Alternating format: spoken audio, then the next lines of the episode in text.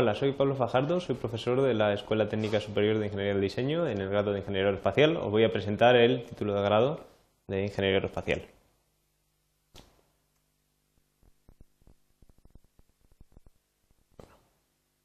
¿En qué consiste esta carrera? El objetivo de esta carrera es formar eh, científica y técnicamente a los profesionales para satisfacer las necesidades de la industria. Este grado va a habilitar a lo que anteriormente se conocía como la titulación de ingeniero técnico aeronáutico. Eh, como ya sabéis, estamos inmersos en el cambio de los nuevos grados de, Bolonia. los nuevos grados se establecen en, una titulación de cuatro cursos con, un tiempo de 240 créditos ECTS. la materia va a estar dividida en, unos cuantos bloques.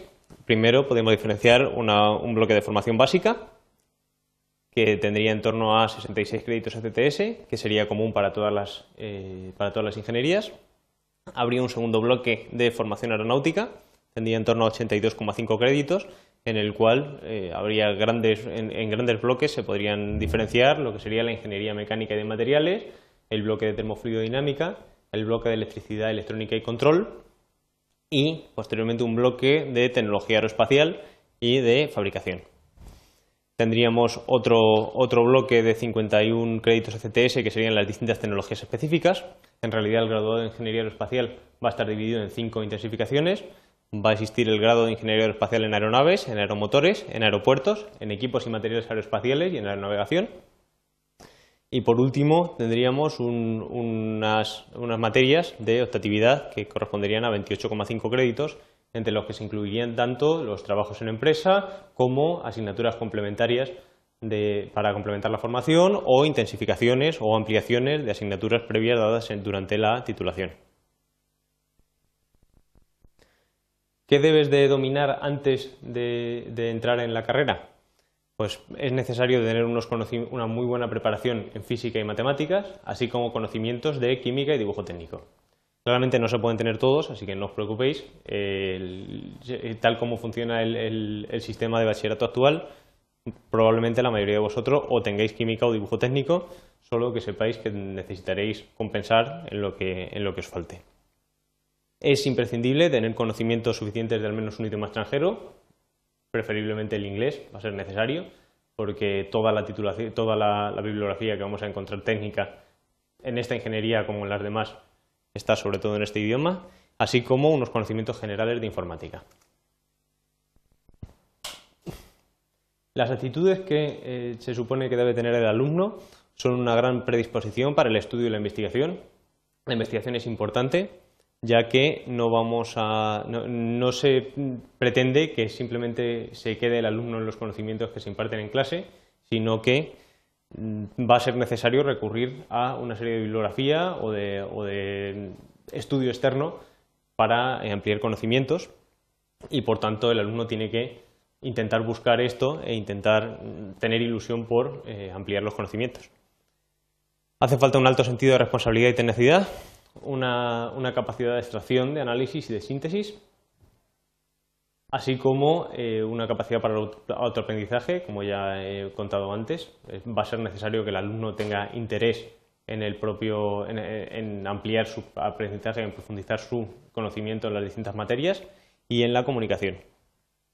También es muy importante en esta ingeniería un sentido de la creatividad, ya que eh, la innovación y el diseño son importantes tanto en esta como en cualquier otra ingeniería, en esta principalmente también se, incluye bastante, bastante importante. Y por último, el trabajo en equipo es una, es, un, es una actitud que tenemos que potenciar, ya que a la hora de trabajar en una empresa nunca vamos a trabajar en solitario, sino que vamos a necesitar de otros compañeros. Un avión no lo construye un ingeniero solo, sino que se hace en un, en un bloque de muchos y hay que saber trabajar entre varios. ¿Qué vas a poder desarrollar cuando termines la carrera? Como ya hemos dicho, el grado en realidad tiene cinco intensificaciones distintas. Entonces, cada una de estas eh, materias que vamos a saber hacer va a estar referido a la especialidad que tú tengas. Si eres ingeniero graduado eh, aeroespacial en aeronaves, sabrás diseñar, gestionar y desarrollar en el ámbito de la ingeniería aeronáutica, en concreto en materias eh, que tengan relación con aeronaves. También vas a aprender a redactar, dirigir y gestionar proyectos, así como a realizar la instalación, la explotación, el mantenimiento, la fabricación la verificación y certificación de las distintas eh, mm, en los distintos ámbitos de la ingeniería aeronáutica, en concreto a los relativos a tu especialidad. Y por último, actividades de dirección técnica, peritación y certificación, que también son importantes como en el resto de ingenierías. En cuanto a las salidas profesionales que tendrás al terminar esta titulación, podemos diferenciar los sectores profesionales en los que se trabajarán. Pues puede haber una salida que sea en las compañías aéreas, se puede llegar a trabajar en,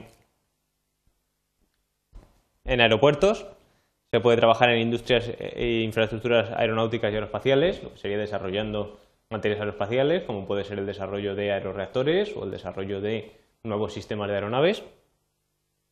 En el sector militar aéreo, en el sector espacial y también, por supuesto, en otros sectores que no tengan que ver directamente con la aeronáutica, como pueden ser la automoción, los transportes, las telecomunicaciones o una infinidad más que no están recogidos aquí.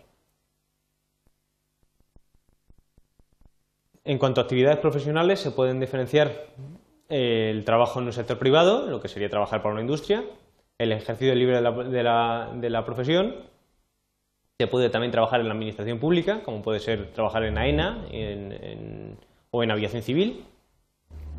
Se puede trabajar también, hay, una salida en, cuanto a docencia en una universidad, en el cual hay que impartir la titulación para que, futuros ingenieros para que aparezcan futuros ingenieros aeroespaciales y en investigación, tanto en centros de investigación como en la propia universidad. Eh, a lo largo de la titulación se van a ofertar una serie de prácticas en empresas, que esto es interesante ya que permite a los alumnos conocer eh, la realidad profesional eh, de, cómo va a ser el, mercado laboral una vez salgamos de, la titulación. en este momento la escuela tiene una serie de relaciones con empresas relacionadas con la ingeniería aeroespacial. En, la estancia media en las prácticas en empresas es de en torno a cinco meses y suelen ser prácticas remuneradas. Aquí hay una serie de compañías con las cuales la escuela tiene, tiene acuerdos para poder realizar prácticas en empresa. Como veis, son, son empresas algunas de ellas muy conocidas en el ámbito aeronáutico y aeroespacial. Eh, en cuanto a relaciones internacionales, es otro de los de los, hitos importantes que tiene la titulación. La escuela tiene relaciones con eh, muchas universidades, tanto en Europa como en Estados Unidos, Australia y Canadá.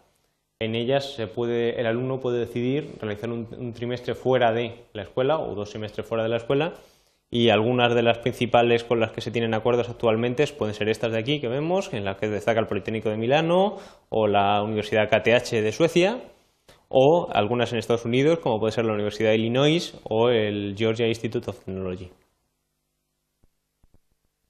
Una vez terminado el estudio de grado, se puede pensar en realizar un, estudio de posgrado que sería posterior a este. En cuanto a los estudios de posgrado, se va a crear lo que sería el máster en Ingeniería Aeronáutica, que sería la titulación que otorga las eh, las capacidades para ejercer la profesión de ingeniero aeronáutico, de lo que hoy en día es el ingeniero aeronáutico. Eh, no todo el mundo tiene que hacer este máster de aquí, que es el que tiene máster con competencias. Hay otra serie de máster que están actualmente ofertados por la Universidad Politécnica de Valencia, como pueden ser eh, el máster en automática o información industrial, el máster de ingeniería del mantenimiento, el máster de mecánica y materiales o el máster de motores de combustión interna. Eh, también puede haber otros másteres en los que se puede acceder a través de eh, haciendo asignaturas puente, si fuese necesario, en el, caso que corresponda. Eh, esto hasta aquí es lo que os voy a contar. Para más información podéis entrar en la página, en la página web de la escuela, en la cual podéis encontrar más información sobre la titulación. Y un saludo